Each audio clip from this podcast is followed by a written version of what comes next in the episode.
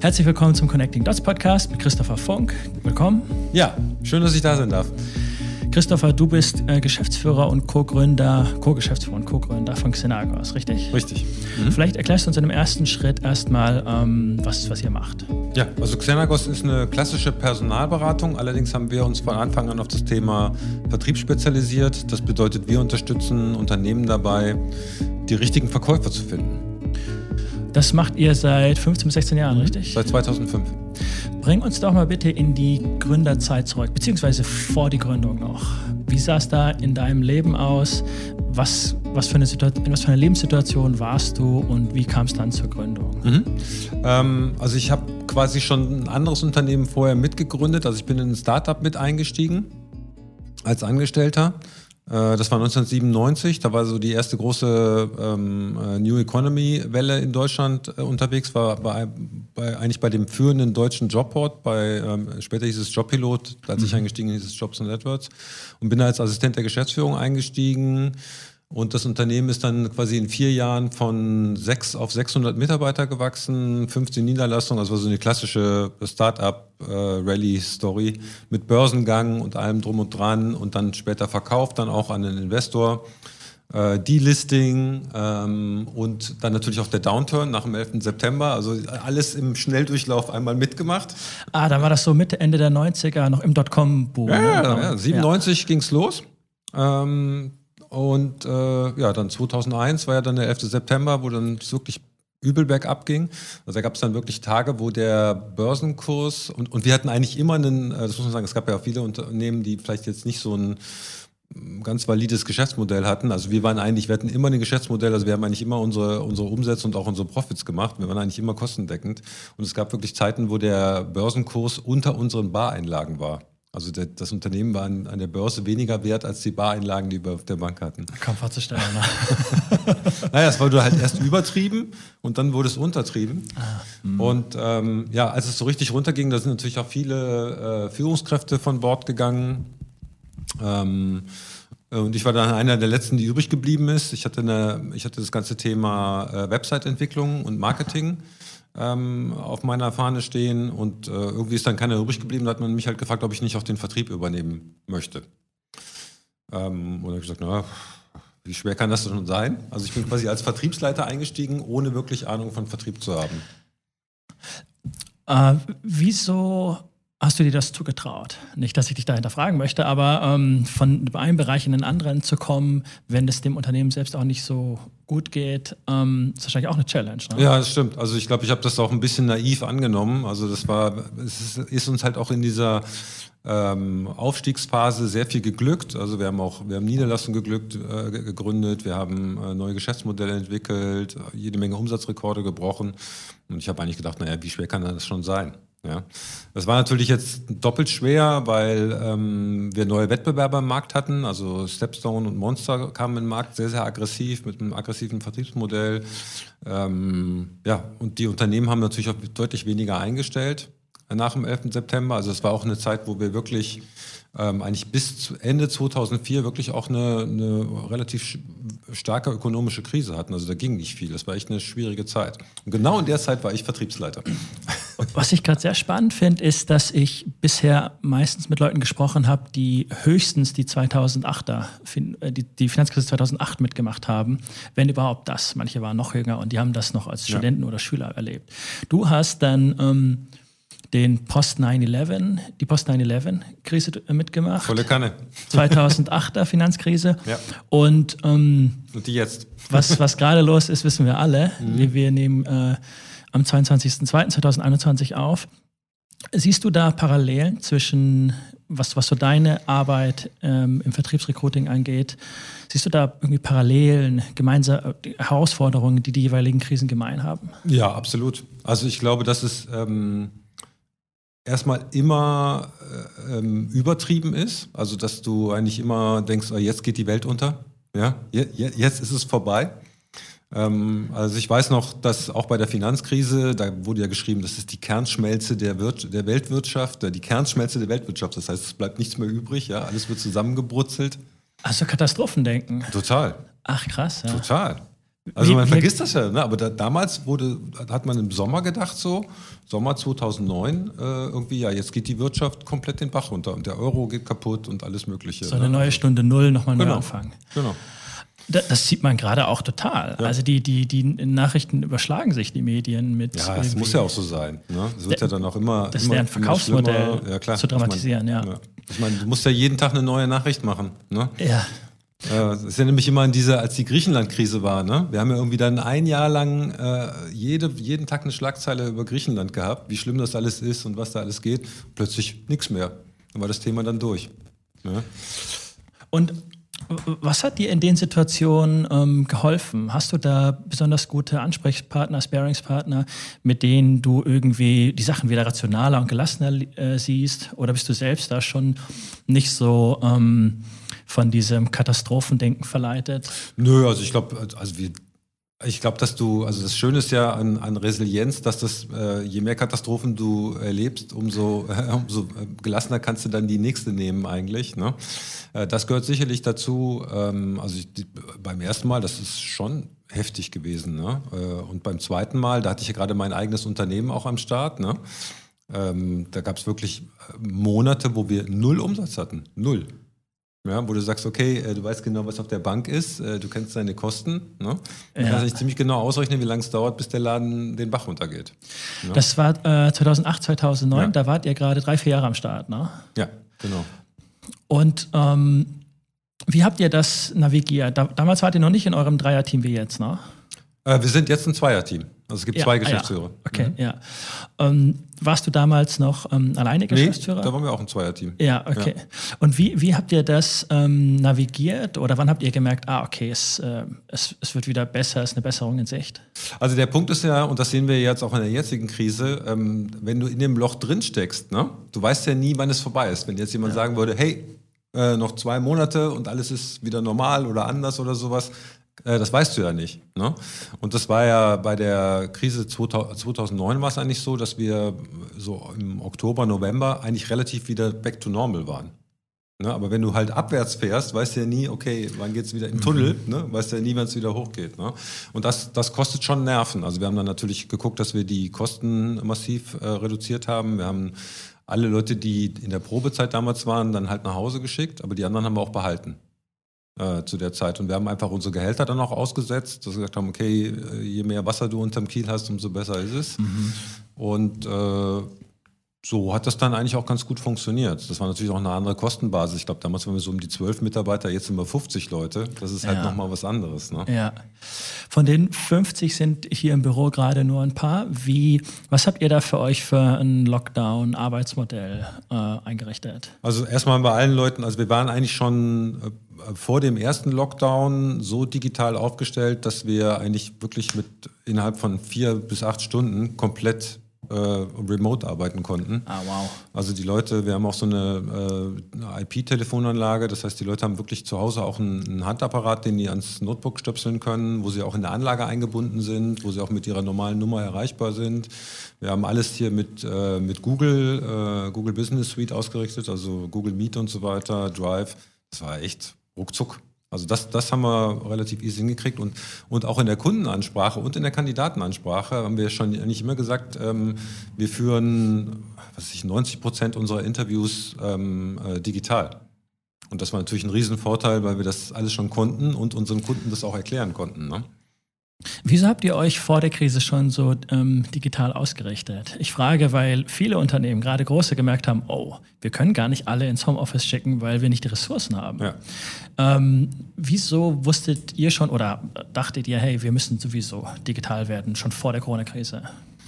Naja, also erstmal mussten wir natürlich das tun, was unsere, was die Kandidaten auch wollen. Ne? Und äh, gerade im Vertrieb sind die halt viel auch äh, unterwegs. Ne? Das heißt, wir mussten sagen, wir müssen ihn mal da abholen, wo die jetzt sind, also ah. telefonisch oder dann halt äh, zu Hause oder per FaceTime oder was weiß ich. Und wir haben halt auch gesehen, dass es ähm, deutlich effizienter ist, ähm, unsere Kunden auch online abzuholen. Also wir haben schon vor der Krise, ähm, ich würde mal sagen, 95 Prozent unserer Kunden haben wir nie physisch gesehen. Also wir haben alles telefonisch, per Online-Meetings und so weiter abgewickelt. Das ist natürlich ein enormer Vorteil, mit ja. so aufgestellt in die Corona-Krise zu gehen. Und äh, wie sieht in, äh, mit deinem Co-Gründer, wie sehen da die, ähm, die Zuständigkeiten aus? Wie habt ihr da das Geschäftsführungsteam ähm, aufgestellt? Ja, also wir haben das äh, vor drei Jahren nochmal klar neu aufgeteilt, weil wir da auch einen, äh, nochmal einen starken Wachstumskurs eingeschlagen haben. Äh, dass sich der Guido, Guido Berti halt um das Thema ähm, Beratung oder Produktion kümmert. Also alles das, wenn ein Auftrag reinkommt, dass der halt optimal behandelt wird, dass, äh, dass wir halt die richtigen Kandidaten finden, dass wir den Kunden betreuen. Darum kümmert er sich. Das heißt, er führt die Berater und ich kümmere mich um halt alles, was marktbezogen ist. Also vor allen Dingen das Thema Marketing und Vertrieb. Was waren so, ähm, okay, negative Erfahrungen haben wir gerade offensichtlich schon angesprochen, die, die Krisen jeweils. Was waren in deiner Gründungsstory so die, die positivsten Erfahrungen? Ähm, dass du dich eigentlich, dass du eigentlich relativ einfach ein eigenes Geschäft aufbauen kannst. Also einfacher, als man es gedacht hätte. Also ich habe mir da wirklich, ich wollte ja schon, als ich bei, noch bei Jobpilot war, mich eigentlich immer selbstständig machen und habe mir gedacht, ah, wie machst du das jetzt und so weiter. Und wenn die mich, ich bin ja damals dann auch entlassen worden, also das Unternehmen ist dann verkauft worden an Monster, an einen unserer Hauptwettbewerber. Ja, ja. Und äh, der Tag der Verkündung war dann auch mein letzter Arbeitstag, also ich bin auch sofort freigestellt worden und ähm, bin in Begleitung vom Unternehmen, aus dem Unternehmen rausgeführt worden. Ach, was. Ja, ähm, und bin dann quasi auch gezwungen worden, mir dann zu überlegen, was ich dann äh, als nächstes machen möchte. Ne? Ähm, und äh, vorher habe ich immer gedacht, ah, selbstständig machen wäre schon toll, das selber machen, aber ich habe mich nicht getraut. Äh, das heißt, von daher war das schon mal, das, wenn man jetzt sagt, okay, was, was gab es für, für, für, Niederlagen, für, für Krisen, also das war auf jeden Fall eine Krise. Ne? Mhm. Ähm, aber ich glaube, wenn die mich nicht da rausgetreten hätten, hätte ich das nicht selber, hätte ich das Unternehmen nicht gegründet. Bist, bist du so nicht durch eine ähm, negative Entwicklung durch einen Rückschlag zu etwas Positivem gekommen. Absolut. Das ist, finde ich, sehr, das ist eine sehr interessante Entwicklung, die ich oft beobachte bei Gründern. Dass ähm, was nicht hinhaut, aber irgendwie boxen die sich wieder durch oder kommen dann zu was Besserem, worüber sie im Nachhinein froh sind. Du wahrscheinlich auch, ne? Ja, absolut. Absolut, ja. also wenn ich, eigentlich kann ich denen dankbar sein, dass sie mich quasi gezwungen haben, das, das zu tun. Ja. ich bin auch happy, dass in meiner letzten Agentur nicht geklappt hat und ich jetzt, jetzt was eigenes aufbaue. Ja, ja. Und, und, ich, und ich habe ja jetzt noch ein zweites Unternehmen gegründet, also eine Zeitarbeitsfirma rund um die Bereiche Gesundheit und Pflege. Ähm, und das war dann ohne Zwang. Und ich weiß, wie schwer das war, dass ich mich dazu durchgerungen habe, das zu tun. Ja weil, ne, weil da hattest du halt keinen Zwang und dann haben wir halt viel Businesspläne gewählt, drauf und runter und so weiter. Und ähm, ich kann mich noch gut erinnern, dass, dass ich dann, also, und das hat sich jetzt super entwickelt, das Ganze, äh, wobei ich da eher als Investor jetzt tätig bin und nicht mehr als operativer Geschäftsführer, was finde ich auch eine sehr gute Entwicklung ist. Ähm, und da merkt man mal, wie schwierig das ist, dann äh, in diese Richtung zu gehen. Ich glaube, beim nächsten Mal wird es dann schon einfacher. Ich habe jetzt noch eine dritte Firma gegründet, also bei jedem nächsten Schritt wird es dann noch einfacher. Mhm. Aber das ist halt auch eine Evolution. Ne? Äh, seit wann hast du diese Zeitarbeitsfirma? Seit 2018. 2000, ah, also auch schon mhm. weit vor der Corona-Krise.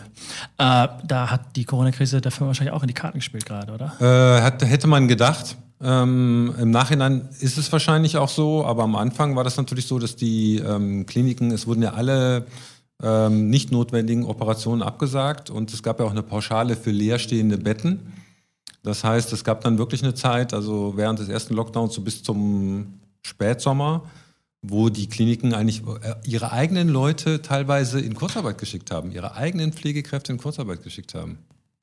Ja, von wegen Pflegekraftmangel äh, und Krankenschwestermangel und so weiter, Pflegenotstand. Ähm, und das hat sich jetzt eigentlich danach erst gelöst, weil die jetzt halt auch merken, hey, wir müssen halt auch wieder unser Geschäft betreiben. Und auch ja. die Altenheime haben ja teilweise keine Leute mehr reingelassen, keine neuen äh, Patienten aufgenommen, aber auch keine neuen Mitarbeiter. Ja, also in der Zeit war es wirklich schwierig. Ähm, und danach hat sich das aber jetzt positiv entwickelt, sodass wir eigentlich auch noch ganz, ganz gut aus dem Jahr 2020 rausgegangen sind.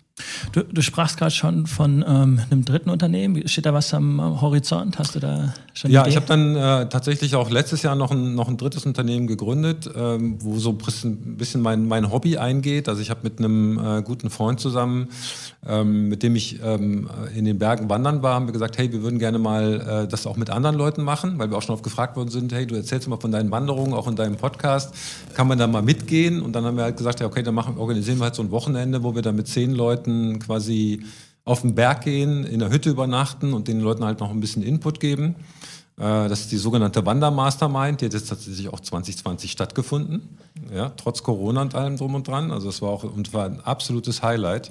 Und äh, das wickeln wir jetzt zum Beispiel über meine neue Firma, über die dritte Firma Velites ab. Dann hat das äh, bestimmt im, im Sommer 20 stattgefunden, ne? Im Herbst, im September. Im Herbst, also, Erstes Septemberwochenende. Da war es auch noch ein bisschen ruhiger, was Corona ja. anging, zumindest in Deutschland, ja. ja. Und ähm, wie ist das, äh, was für eine Zielgruppe habt ihr da mit der dritten Firma? Das sind im Prinzip sagen wir, Leute, die sich entwickeln wollen, die was erreichen wollen, sind Geschäftsführer, Vertriebsleiter, aber auch Projektleiter, ähm, Teamleiter, so in der Richtung. Ist so eine Art Offsite zum, zum Self-Development, ne? Ja. Ja. Hm. ja. Und zum Networking. Ne? Also es ist so krass, wenn die Leute halt, also du bist körperlich in Bewegung, es ist auch ein bisschen anstrengend, also es ist nicht, macht dich nicht komplett kaputt, aber es ist schon anstrengend, du bist in der Natur. Äh, und du hast halt auch so ein, äh, so ein einfaches Leben. Du bist auf der Hütte, im Mehrbettzimmer, äh, du musst du, äh, und solche Geschichten, ja, und das da führt die Leute, Leute ganz eng zusammen. Du merkst sogar, dass die Leute, die in dem, im selben Zimmer geschlafen haben miteinander, äh, jetzt enger sind als die anderen. Ne? Also das, das, und das waren ja nur zwei Übernachtungen. Also es schweißt echt extrem zusammen und du merkst halt, dass die Leute schon nach einer Viertelstunde da ins Quatschen kommen und sich alle und ich habe mit einem gesprochen, der hat nach einer Stunde gesagt, ich kann jetzt eigentlich wieder nach Hause gehen. Ich habe schon so viel Input gekriegt, nur von dieser einen Stunde. Ja, das reicht mir eigentlich schon. Das schweißt zusammen und das Netzwerk lebt über das ja. Event hinaus. Ne? Ja, ja, wir haben denen auch noch so ein Follow-up äh, angeboten, wo wir jetzt gemeinsam an, an, an den Zielen arbeiten und so weiter. Also die sind auch zusammen geblieben. Ach, stark, ja. richtig stark. Gibt es auch noch ein Folgeevent dieses Jahr. Ja. Ähm, welche, welche zwei bis drei Tipps würdest du denn angehenden Unternehmern jetzt für die nächste Dekade, für die zehn Jahre, in die wir gerade reinrutschen, geben? Also ich glaube, dass, ähm, dass es unfassbar viele Chancen gibt, unfassbar viele Chancen und dass es ja eigentlich auch viel einfacher wird. Ne? Also die Informationen sind freier verfügbar und so weiter. Du kannst mit, glaube ich, mit viel weniger Aufwand ein Unternehmen gründen. Ich glaube, du kannst auch mit viel weniger Folgen so ein Ding mal an die Wand fahren, ja, ohne dass du sagst, okay, ich habe jetzt mal ein Unternehmen an die Wand gefahren und irgendwie, was weiß ich, 10 Millionen Schulden oder sowas. Das kann man, glaube ich, man kann jetzt viel einfacher scheitern. Ja. ja. Ich glaube auch, dass das anerkannter wird. Ne? Dass man auch mal was in den Sand setzt. Ähm, ne? Ich meine, du kannst einen Podcast machen mit äh, eigentlich null Aufwand. Ja, du brauchst eigentlich kein Equipment mehr. Du kannst es eigentlich, es gibt Leute, die machen einen Podcast, die sprechen das einfach in die iPhone ein. Ja. Und da gibt es eine App drauf, die kostet irgendwie 3,50 Euro im Monat. Damit kannst du es hochladen. Wenn du noch einen Hoster mit dazu nimmst, bist du wo bei 20 Euro. Dann kannst du im Prinzip dein eigenes Podcast-Business aufbauen. Ne? Also ich glaube, dass es da sehr, sehr viele Chancen gibt. Ähm, also mir hat das, glaube ich, viel geholfen, dass ich vorher halt noch ein paar andere Sachen gesehen habe, dass ich halt auch ein anderes Unternehmen aufgebaut habe und so weiter. Ich finde es immer sehr krass. Ich habe ja auch in meinem Umfeld äh, Leute, die mit, mit 20 Jahren ihr eigenes Geschäft aufbauen äh, die quasi ihre Schule abgebrochen haben und äh, da vollkommen blauäugig da Unternehmen mit mehreren Millionen Umsatz aufbauen. Ich gucke da immer zu und denke, boah, das ist so krass, was ihr da treibt. Ne? Ja. Das ist so krass. Und die kommen dann aber oft auf mich zu und sagen, hör mal, kannst du mich nicht, kannst du uns nicht ähm, äh, coachen, um halt so ein bisschen was aus der aus meiner alt, ich bin jetzt schon über 50 aus der alten Unternehmerwelt, so ein bisschen den rüberzubringen, so was, was ist ein Organigramm, warum macht das Sinn? äh, sollen wir nicht mal irgendwie aufschreiben, was die Ziele für die nächsten zwei Jahre sind und uns mal ein bisschen daran halten und so weiter. Ja? Ein bisschen bisschen aus der einfach machen Mentalität rauskommen. Ja, genau. Aber ich glaube, das ist auch immer, man muss da immer auch eine Gratwanderung finden, ne? dass man Leute nicht zu eng ins Korsett schnürt. Aber dass man halt dann schon, ähm, ich habe dann auch bei, vielen Leuten gesagt, Leute, das Erste, was ihr jetzt mal macht, ist aufhören, Samstag und Sonntag zu arbeiten. Ja. Äh, damit tue ich mir auch schon, ja. ähm, du hast die, die Kultur des Scheiterns angesprochen, die, ähm, ich weiß aus einigen Gesprächen in den USA, sieht die ganz anders aus. Da wird ja. Scheitern nicht als so ähm, ja, ja, Existenz- oder Rufzerstörend gesehen, sondern da bist du oft noch, ähm, bist du oft als noch gestandenerer äh, Businessman oder Women ja. ähm, angesehen, wenn du schon mal gescheitert bist. Wie nimmst du da die, die Kultur des Scheiterns in, in Deutschland wahr? Also ich glaube, dass sich das in der, in der, in der jungen Generation auch ändert. Ja. Ne? Weil, wie gesagt, es gibt so viele Startups, wo es halt, also die meisten Startups funktioniert es ja nicht, das wissen wir. Ich glaube, insgesamt bei 80 bis 90 Prozent der Unternehmen, die überleben das dritte Jahr nicht. Das ist halt einfach so. ja. ja. So, aber wenn keine Unternehmen mehr gegründet werden, äh, dann ist das quasi, wird die Grundlage des Wohlstands entzogen. Das dürfen wir halt nicht vergessen. Ne? Ähm, und da sind wir in Deutschland eh noch hinterher. Ja, wenn du mal siehst, was für Unternehmen im DAX sind, da ist ja eigentlich innovativ nicht viel dabei. Also was jetzt so in den letzten Jahren äh, gekommen ist. Ähm, und äh, also siehst es eigentlich immer in, in, in den USA im Dow Jones. Ich glaube, da gibt es wenig Unternehmen, äh, die vor 50 Jahren da schon waren. Also die, die, ne, die gibt es eigentlich alle nicht mehr oder sind den Bach untergegangen oder gekauft worden. Also ich glaube, dass da gerade doch durch dieses Gründen, ähm, also gesellschaftlich, aber natürlich auch persönlich, ähm, noch eine Menge passieren kann. Und wie gesagt, du kannst ja heute, glaube ich, das auch schneller machen. Und es, ich, ich kenne auch so viele Leute, die schon wenn, wenn die mir erzählen, ja, da war ich in dem Startup, das hat nicht funktioniert, dann habe ich da was gemacht, das hat nicht funktioniert. Ich glaube, das ist so aus relativ, du musst ja nicht sofort irgendwie 10 Millionen oder 5 Millionen Euro Schulden hinter dir lassen. Dann wird es natürlich schwieriger. Ja, ja. Ja, ich habe auch den Eindruck, dass da in Deutschland, ich möchte nicht den mega Pessimisten spielen, aber so ein paar Sachen verschwitzen wir, glaube ich, schon. Ja, es verändert sich aber, glaube ich, auch. Also ich glaube, dass sich der, der Spirit auch verändert, gerade bei den jungen Leuten. Ja, ja, das glaube ich auch. Ähm, aber was so Digitalisierung angeht, wie, wie nimmst du Deutschland als Digitalisierungsland wahr? Weil es gibt da wirklich, also wie der, ähm, der, der Vodafone-Chef ist da, ist da ganz, ganz pessimistisch. Der meint, ja, die erste Digitalisierungshalbzeit haben wir ähm, verloren und die zweite sind wir gerade ähm, dabei zu verlieren. Ja, also ich, es ist immer schwierig, glaube ich, da Prognosen zu treffen. Also wir sind da eh immer ein bisschen langsamer mit diesen ganzen Sachen. Manchmal hat das ja auch Vorteile, ja. dass man nicht immer ganz, ganz vorne mit dabei ist. Ähm, wir sind halt immer so eher diese Bedenkenträger ne, ähm, bei das vielen Sachen. Das, das ist einfach so. Ähm, man muss ja sagen, dass wir bis jetzt immer ganz gut damit gefahren sind, wenn man sich das anguckt. Von der, ich bin ja grundsätzlich da immer eher optimistisch. Ne? Also ähm, schau dir mal die ganzen Länder in Afrika an. Äh, da gibt es viele Länder, die haben nie ein Telefon-Festnetz gehabt. Die haben nie einen Kabelanschluss gehabt. Die sind dann einfach zwei Schritte weitergegangen, machen jetzt alles mobil. Das kann ja manchmal auch ein Vorteil sein. Mhm. Ne? Und ähm, ja, ich glaube, dass, dass Corona hier vielleicht auch für, für die Politik, aber auch für die Gesellschaft auch nochmal ein Weckruf ist. Ja. Ähm, und sagt, ey, da geht so viel mehr. Ne? Also das, das sehe ich auch bei ganz vielen äh, meiner Kunden, die sagen, also vor, vor Corona so, nee, also meine Kunden, äh, die, die, die gehen nicht online. Da muss ich hin. Ne? Das geht nicht, die machen das nicht. Meine Kunden machen das nicht. Ne? In unserer Branche funktioniert das nicht. Ne? So, und jetzt kam Corona und dann so, ja, wie ist denn das jetzt? Also ihr macht jetzt kein Geschäft mehr. Nee, nee, jetzt geht es plötzlich doch. Ja? Also es gibt so viele Sachen, die jetzt plötzlich doch gehen. Ja? Ähm, und da, daraus können wir, glaube ich, auch was lernen. Ne? Ja. Ähm, äh, ich glaube, dass viele, also es gibt ja diesen, diesen Spruch, das glaube ich, der neue BDI-Chef hat gesagt, Corona ist keine Pause-Taste, Corona ist eine Fast-Forward-Taste. Ja. ja. Bei ganz vielen Entwicklungen. Und jetzt kann man sich halt entscheiden, okay, willst du jetzt da gerne vorne mit dabei sein oder willst du jetzt noch länger warten? Ja. Was man, was man von dir, glaube ich, sehr gut lernen kann, ist, wie man ähm, im beruflichen Kontext Personal Branding betreibt ich finde, du hast da äh, dir eine echt coole äh, Personal Brand aufgebaut. Auf, äh, ich verfolge das auf LinkedIn und über deinen Podcast, was du da mhm. machst, aber auf Facebook bist du auch aktiv. Hat sich das bei dir ähm, schon sehr früh so wie natürlich ergeben? So, hey, das sind Kommunikationskanäle, die muss ich jetzt oder möchte ich besetzen? Oder hast du das ähm, mit viel Kalkül und Strategie gemacht, dass du dir deine Personal Brand aufgebaut hast? Weder noch.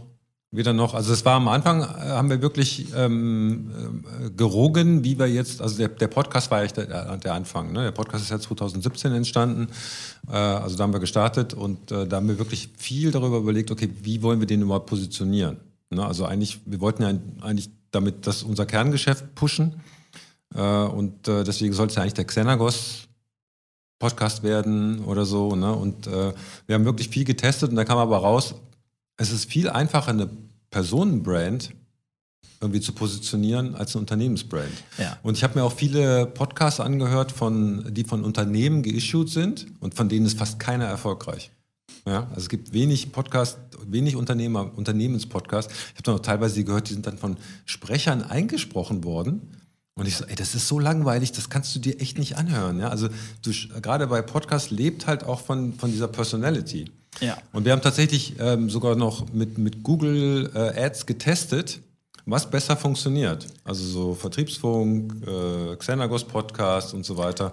Und Vertriebsfunk, äh, das war halt eine Idee hier, die aus dem Kollegenkreis kam, hat einfach am besten funktioniert.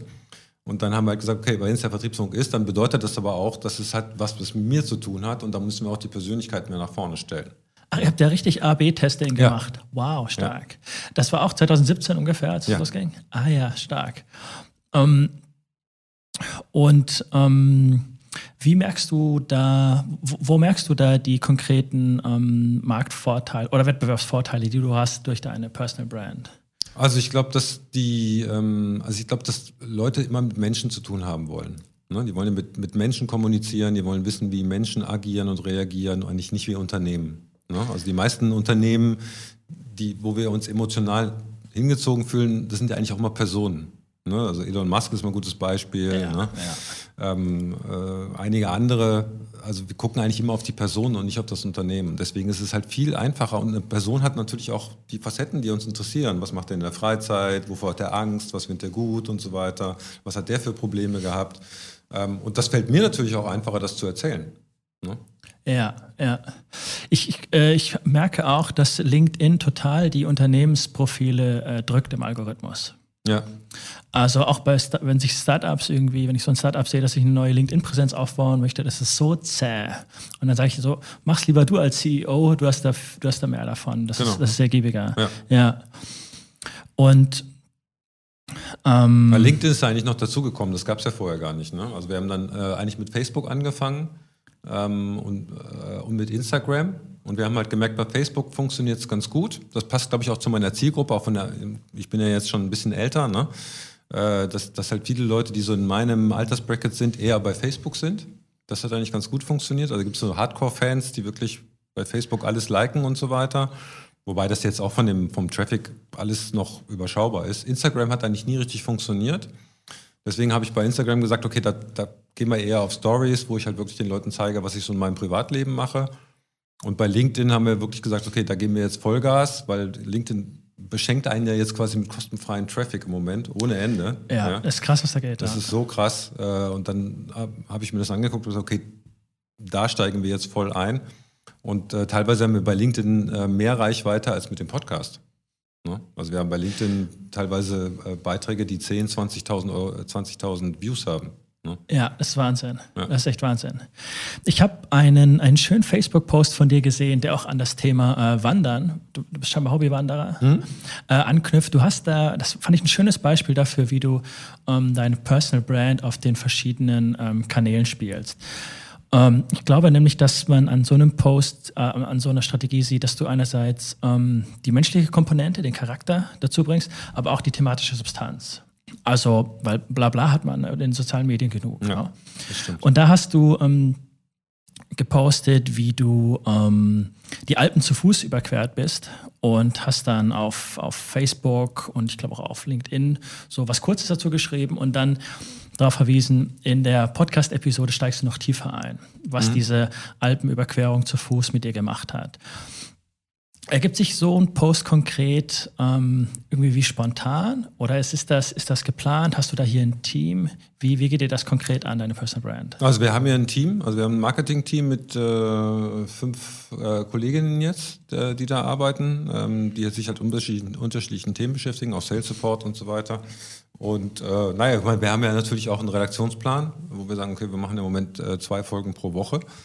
Äh, und wenn du eine Woche weg bist, dann sagen die immer, okay, äh, da musst du aber auch was zu bringen jetzt. Ne?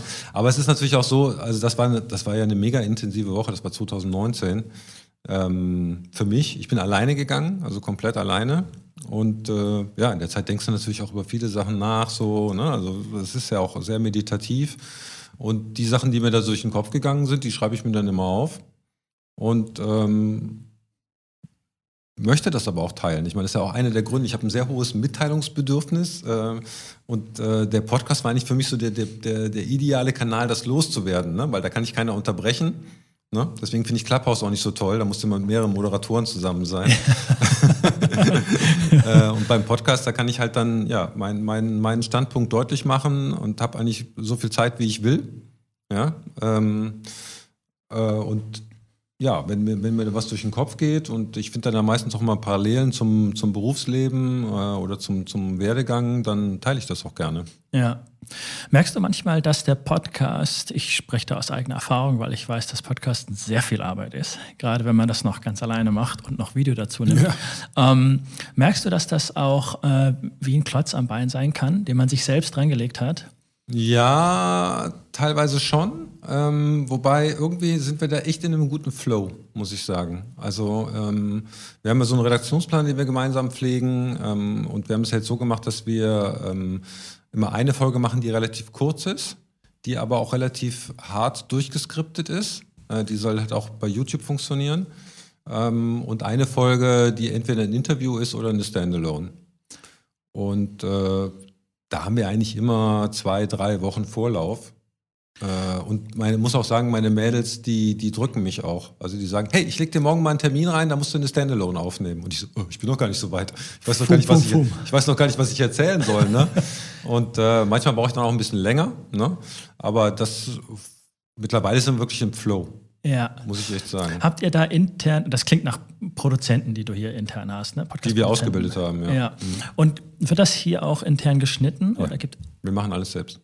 Stark, ja. Und hast du da ähm, so aus deiner eigenen Erfahrung bestimmte, bestimmte Tipps oder, oder Lehren, die du an junge Podcaster weitergeben möchtest? so Fehler, die die nicht machen sollen, wenn sie wissen, wie man es besser macht? Also ich glaube, ähm, äh, man sollte sich auf jeden Fall einen guten Hoster suchen. Das ist, glaube ich, wichtig. Das äh, vergessen manche Leute und dann äh, einfach anfangen. Also ich, ich, merke oft, dass, dass die Leute ähm, vielleicht gar nicht so genau wissen, was sie damit wollen. Das sollte man sich vorher schon mal überlegen. Also wer ist dann meine Zielgruppe und was will ich denen erzählen? Also ich habe mit einigen Leuten gesprochen, die irgendwie von innerhalb von einem halben Jahr dreimal irgendwie die Zielgruppe und das Topic gewechselt haben das ist halt, das macht es schwieriger. Ne? Das ist einfach Zeitverschwendung. Ne? Also ich würde mir vorher wirklich mal Gedanken machen, okay, wen will ich denn ansprechen, was will ich dem erzählen und warum, warum soll der mir zuhören? Ja. Ne? ja. Das ist, glaube ich, wichtig. Ähm, und der Rest ist, glaube ich, relativ einfach. Also ich würde halt mir schon mal überlegen, in was für einem Rhythmus will ich senden. Ne?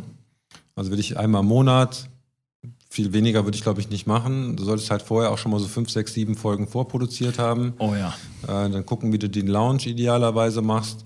Aber im Endeffekt, äh, das, ich finde, Podcast verzeiht ja auch Fehler. Ja, also es gibt viele Leute, die am Anfang komplett versemmelt haben, wo die Podcasts dann trotzdem hochgegangen sind. Ich kenne auch ein paar Leute, die ihre Podcasts irgendwie eingestampft haben und wieder neu hochgefahren haben. Auch das geht. Also ähm, hier mein Freund der Burak zum Beispiel, der hat jetzt auch ein neues Thema gefunden für seinen Podcast nach zwei Jahren. Das war vorher der Gehaltsbooster-Podcast. Jetzt ist der Jobperformer-Podcast und der hat halt eigentlich einen Großteil der Zielgruppe einfach rübergezogen. Ne? Äh, also auch das geht. Deswegen, also ich finde, also es gibt ja viele Leute, die sagen, ja, wenn du es einmal versaut hast beim Podcast, dann kommst du nie wieder hoch. Ich glaube das nicht. Nee, ich glaube auch, dass man mittlerweile, du warst ja früh dabei auf dem deutschen Markt. 2000. Und damals hat man schon gesagt, es war spät. ja, ja. Das, das habe ich auch teilweise von bekannten Podcastern aus den USA gehört. Denen wurde 2015, 16 gesagt, ah, das ist vorbei, brauchst du nicht ja, mehr einsteigen. Ja. Von wegen, ne? Ja. Und wenn du auch, es ist, es ist ein Thema, mit dem ich mich auch viel beschäftige, ich teile hier und da auch persönliche Dinge. Und ich habe für mich noch nicht so die, ähm, die Daumenregel rausgefunden, was ich von mir guten Gewissens teilen kann und was nicht. Das muss ich immer wieder selbst neu ausloten. Hast du da, ähm, hast du es da hier und da schon mal bereut, dass du Dinge von dir persönlich erzählt hast? Oder hattest du ein ungutes Gefühl dabei? Ähm, also sag mal so, solange die Sachen immer eigentlich mich primär betreffen, ist es eigentlich okay, weil dann muss ich auch damit klarkommen. Und ich muss auch sagen, ähm, es gibt ja immer so diese ganzen Shitstorms, die kommen und so weiter. Also ich habe das alles noch nicht erlebt. Ich habe eigentlich zu 99 Prozent bis jetzt eigentlich immer nur positive Feedbacks bekommen. Und das, äh, ich glaube, das ist in der Podcast-Community auch nochmal anders. Ja? Ähm, und von daher bin ich da auch relativ offen. Also ich habe äh, ganz früher habe ich gesagt, ich mache, ich, ich, wenn ich Facebook-Posts mache, dann gucke ich immer, dass keiner drauf ist, sondern dass es nur Landschaft ist oder sowas. Ne? Äh, und dann haben wir uns halt mal Beratung ins Haus geholt und gesagt, das ist ja nicht genau das Falsche. Die Leute interessieren sich nicht für die Landschaft, sondern interessieren sich immer nur für dich. Du im Kontext eigentlich. Ne? Ja. Ähm, und dann haben wir das halt auch nochmal umgestellt. Und äh, also ich bin mit mir da auch vollkommen im Reinen. Ähm, alle anderen Leute so aus meinem Privatleben halte ich eigentlich weitgehend daraus. Und mein Hund, der muss immer mit drauf jetzt. Die Maria ja. liegt auch hier vor dem Podcaststudio, ganz müde.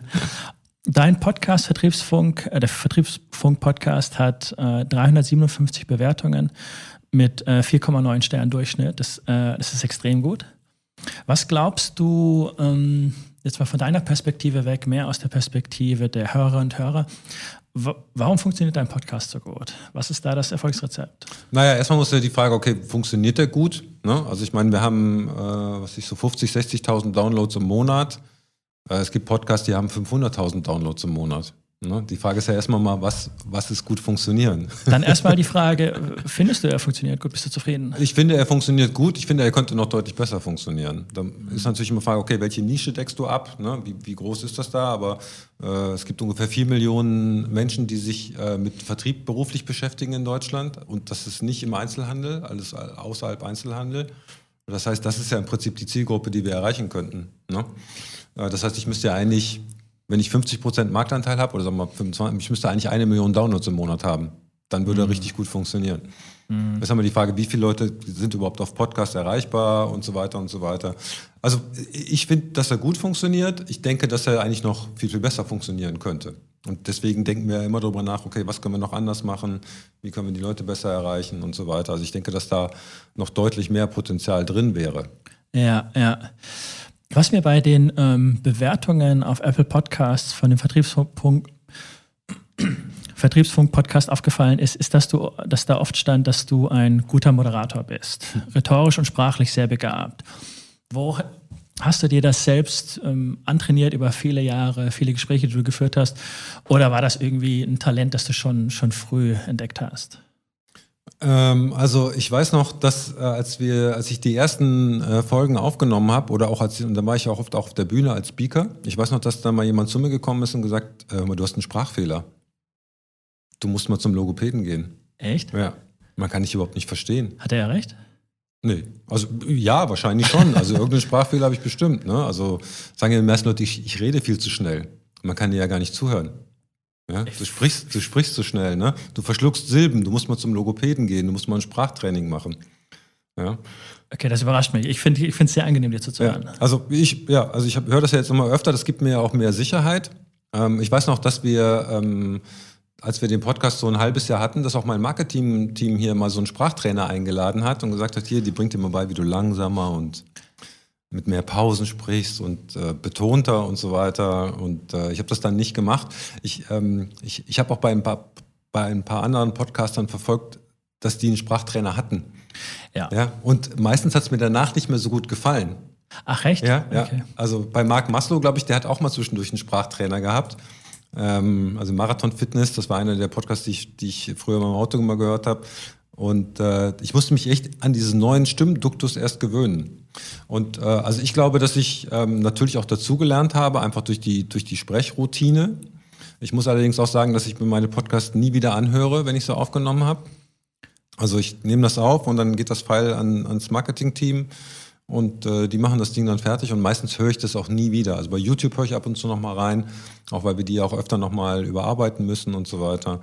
Ähm, und äh, ja, ich, ich höre das jetzt halt auch oft, auch von, von Menschen, mit denen ich spreche und so weiter. Und äh, ich versuche natürlich auch immer ruhiger zu werden und besser zu sprechen. Aber sagen wir mal so, wenn das Feedback so ist, dann ist es doch gut. Aber ich habe da auch wirklich lange mit mir selber gekämpft. Also ich weiß noch, die erste Podcast-Folge, die habe ich bestimmt zehnmal aufgenommen. Das ist so schön, dass man das mal hört, dass es nicht nur mir so geht, dass ich manchmal ein Intro 20 Mal einspreche, bis es wirklich so gut ist, wie ich es haben möchte. Ja. Das ist viel, viel anspruchsvoller, als man denkt, ja. ins Mikro zu sprechen. Es ist wirklich das schwierig. Unterschätzt man ich, total. ich war wirklich drauf und dran, auch aufzugeben, ne? weil ich gesagt habe, ich kriege das nicht hin. Ja. Ja, ich habe es jetzt auf alle Arten versucht, irgendwie auswendig lernen, äh, runterschreiben und ablesen, ja. irgendwie Stichworte machen. Ich so, ich habe jetzt alles probiert, ich krieg's nicht hin, ich weiß nicht mehr, was ich machen soll. Ja. Da sprichst du mir aus der Seele. Ich finde es schön, dass man, äh, dass ich, dass ich auch solche Stories höre. In dem, Im letzten Part spreche ich gerne einige ähm, Bonusfragen an, mhm. die ein bisschen generisch klingen, die aber oft tolle Antworten, finde ich, ähm, äh, einbringen. Welche Ressourcen der Inspiration, welche Quellen der Inspiration haben dir denn auf deinem Weg geholfen? Das können Bücher, Podcasts, Menschen, Serien, Dokus, was auch immer sein. Ähm, also ich finde super inspirierend TED, wer das kennt, diese TED Talks, TED. Äh, das ist ein amerikanisches Format, gibt es auch in Deutsch, aber da, das ist wirklich, das sind immer so 15 Minuten äh, plus minus ähm, zu allen möglichen Themen, zu Wissenschaft, äh, Geisteswissenschaften, zu Tech, zu Unternehmensgründungen, zu Führung, äh, zu Philosophie. Ähm, und äh, ich habe meine Zeit lang wirklich jeden Tag mir so einen TED-Talk reingezogen, immer so 15 Minuten vorm Einschlafen. Und da waren so inspirierende Sachen dabei, wo ich ja. dachte, oh, das ist so krass. Ne? Also die Leute werden auch wirklich darauf getrimmt, so in 10, 15 Minuten ihren Punkt zu machen, sind meistens Spezialisten in ihrem Gebiet. Und da gibt es einen äh, Chief Storytelling Officer bei TED, ja. der die Leute dazu bringt, dann halt quasi vor Publikum äh, das so runterzubringen. Und das ist wirklich toll auch zu sehen, äh, ja, äh, welche Speaking-Stile es gibt und natürlich auch inhaltlich. Also das kann ich jedem nur empfehlen zur täglichen Inspiration. Ähm, ich bin stark von äh, Tim Ferriss. Äh, Podcast inspiriert worden. Ja. ja. wirklich mega krass. Ähm, hab unfassbar viel gelernt, habe da auch ganz viele ähm, Buchautoren kennengelernt. Äh, Jocko Willink sind wir, glaube ich, beide Fan. Äh, ja. ähm, den habe ich da kennengelernt. Der hat sein, sein allererstes öffentliches Interview gegangen. Muss ja sagen, der war ja vorher bei den Navy SEALs. Das ja. heißt, die waren ja eigentlich nie in der Öffentlichkeit. Ja. Und der hat bei Tim Ferriss, als er sein erstes Buch rausgebracht hat, das erste öffentliche Interview gegeben. Und das ist so emotional, da stockt dir echt der Atem, wenn du, den, wenn du dem zuhörst. Ja? Ich fand es auch so cool, wie er meinte, das ist sein erster öffentlicher Kontakt mit der Zivilwelt, ja. der Zivilgesellschaft. Mittlerweile hat er einen eigenen Podcast, der, glaube ich, auch ziemlich gut abgeht. Richtig gut. Er hat sich eine richtig, eine riesen Personal Brand aufgebaut und das ging mit Tim Ferriss los. Ja. Das ist wirklich interessant, was dieser Podcast, die Tim Ferriss Show, die ich schon x-mal erwähnt habe, auch mit Marco Adelt, ähm, der, mit dem du ja auch ja. schon gesprochen hast. Ja. Ach, an dieser Stelle vielen Dank an Marco Adelt fürs, fürs Vernetzen. Auch Grüße. ähm, das ist wie so, wie so eine Kaderschmiede. Da ja. sind, dann sind viele bekannte oder später bekannte Leute ähm, zum ersten Mal aufgetaucht, die dann so den Anstoß bekommen haben, hey, bau dir mal was Eigenes auf. Und ähm, Hast du zu den TED Talks, hast du da noch bestimmte in Erinnerung, die, die so mega gut waren? Also es gibt eins ähm, äh, mit einer Drei-Sekunden-Regel, die dein Leben verändert. Das fand ich mega krass. Ähm, also die Story ist im Prinzip, dass wir, ähm, ähm, also unsere Reaktionen sind ja eigentlich alle unbewusst. Ne? Ähm, und das ist ja ganz oft so, dass wir so Automatismen haben. Also ich glaube, ich habe die Geschichte auch mal von meiner Frau erzählt. Ähm, du weißt ja irgendwann genau bei deinem Partner oder bei deinem Freund, welchen Trigger du drücken musst, damit er durch die Decke geht. Ne? äh, ne? Also du hast irgendwann hast du den Punkt, da musst du draufdrücken und dann, wow, ja. Und ähm, äh, die Kunst ist eigentlich, das mal zu hinterfragen. Ja, und dann sagen, okay, warum habe ich jetzt so reagiert? Im Prinzip ist es ja auch so, dass du gar nicht mehr agierst, sondern dass, dass du wie so ein Hampelmännchen äh, gezogen wirst. Jemand zieht an der Schnur und du hebst den Arm. Ne? Und diese Drei-Sekunden-Regel, das hast du oft auch äh, im Job. Ne? Dein Chef sagt irgendwas, ja. ne? das ist vielleicht gar nicht böse gemeint, ne? äh, oder ist vielleicht auch böse gemeint, du gehst durch die Decke. Ja, oder ein Kollege sagt was, ne? also die, diese Trigger gibt's ja überall. Ne? Es braucht ja nur jemand, ein Schimpfwort hinter dir zu rufen und plötzlich bist du in der Schlägerei. Ja, und denkst, wie bin ich hier Voll. reingeraten? Ja? ja. Oder jemand nimmt dir die Vorfahrt und du zeigst ihm irgendwie einen Stinkefinger ja? und, und irgendwann kommst du dann zu Krawallen. Und man fragt sich mal, wie, wie ist es dazu gekommen? Ja, und der, der Punkt ist einfach, dass, dass wir halt getriggert werden. Und die Drei-Sekunden-Regel ist, dass in dem Moment, wo so ein Trigger kommt, dass du einfach mal sagst, okay, ich reagiere jetzt mal drei Sekunden nicht. 21, 22, 23. Und das ist eigentlich der Bruch, dass du automatisch reagierst. Dann setzt nämlich wieder dein Bewusstsein ein und du kannst, äh, kannst halt sagen, nee, ich mache das jetzt nicht ich zeig dem jetzt keine Stinkefinger, ich gehe jetzt nicht und hau dem eins in die Fresse oder ich beschimpfe den jetzt nicht. Ne? Weil der Punkt ist auch, dass du Worte ja nie zurücknehmen kannst. Ja. Ja? Ein, ein, ein einmal gesagtes Wort ist nicht mehr zurückzunehmen.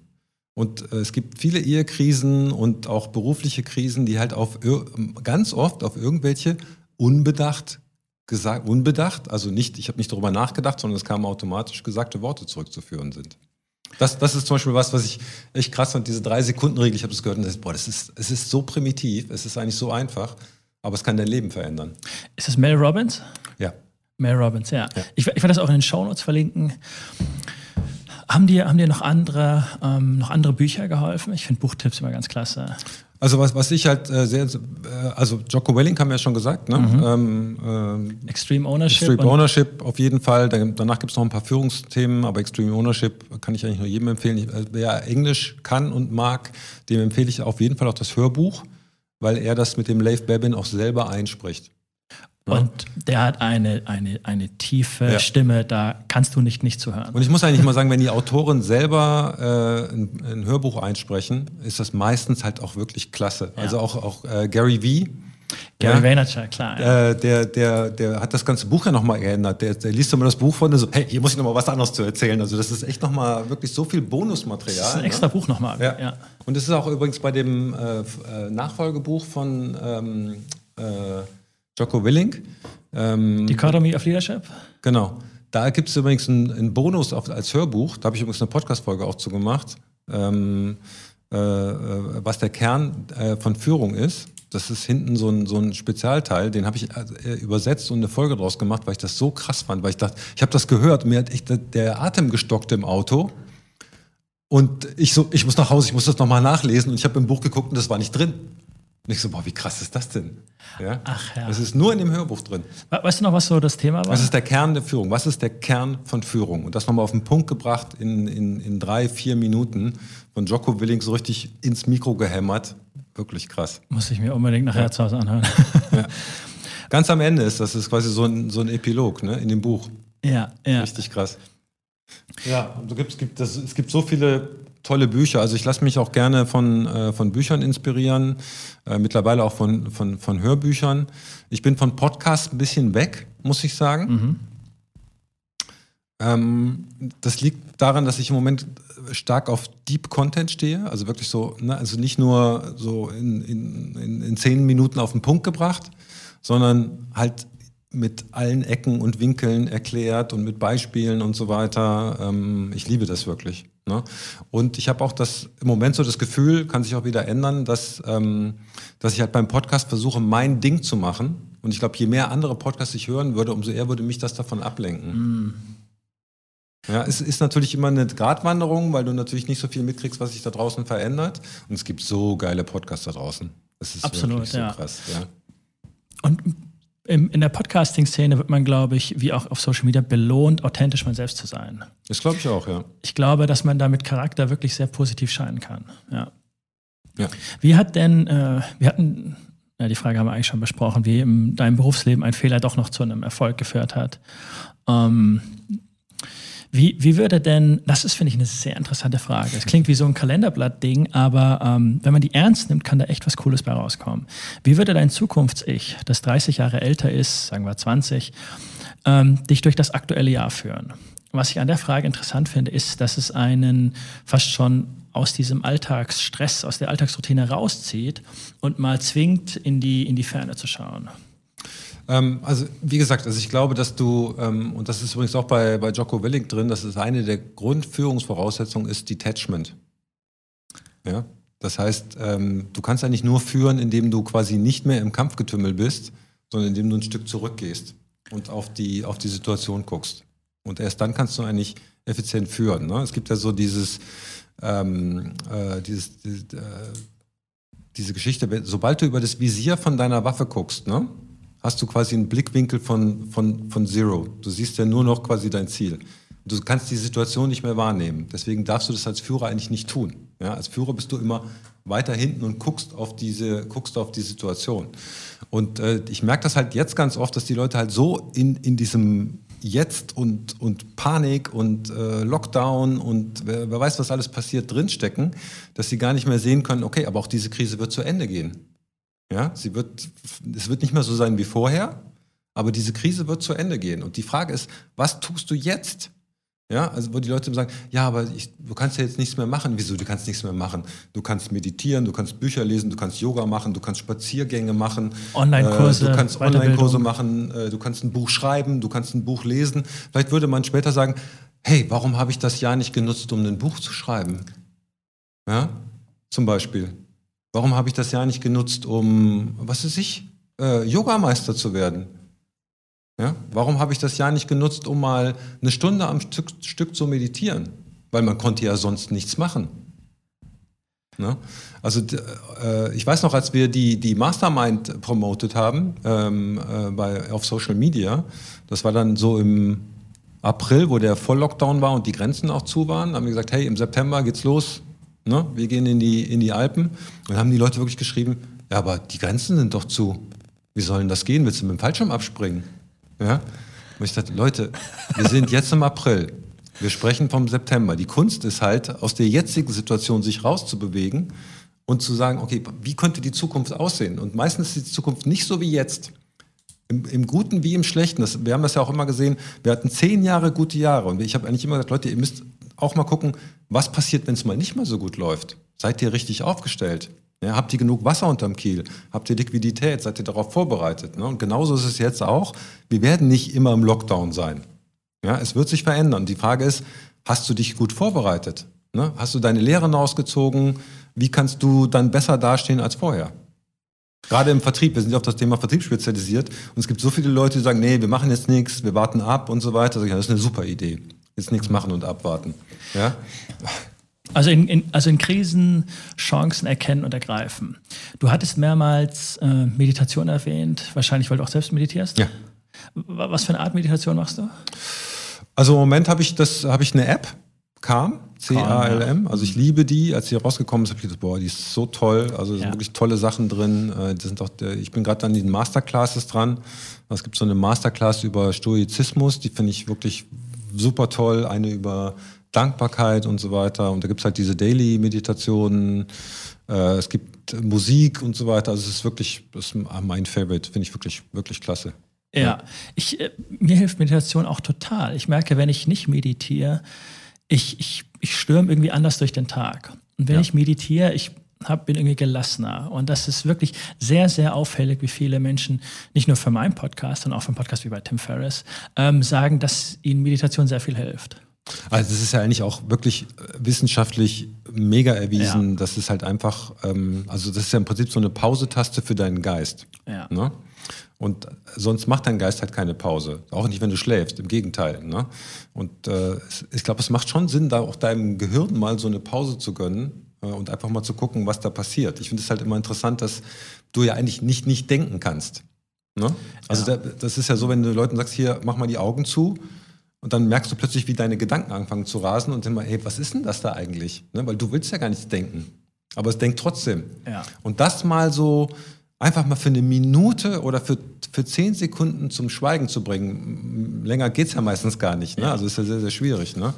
Das ist halt wirklich eine spezielle Erfahrung und es scheint auch wirklich auf alle äh, Körper- und geistigen Funktionen eine positive Wirkung zu haben. Ne? Ja, ich merke manchmal, ich brauche 10, 15, 20 Minuten, um diese Ruhe, diese Ruhequelle zu finden, nach der ich suche. Ja.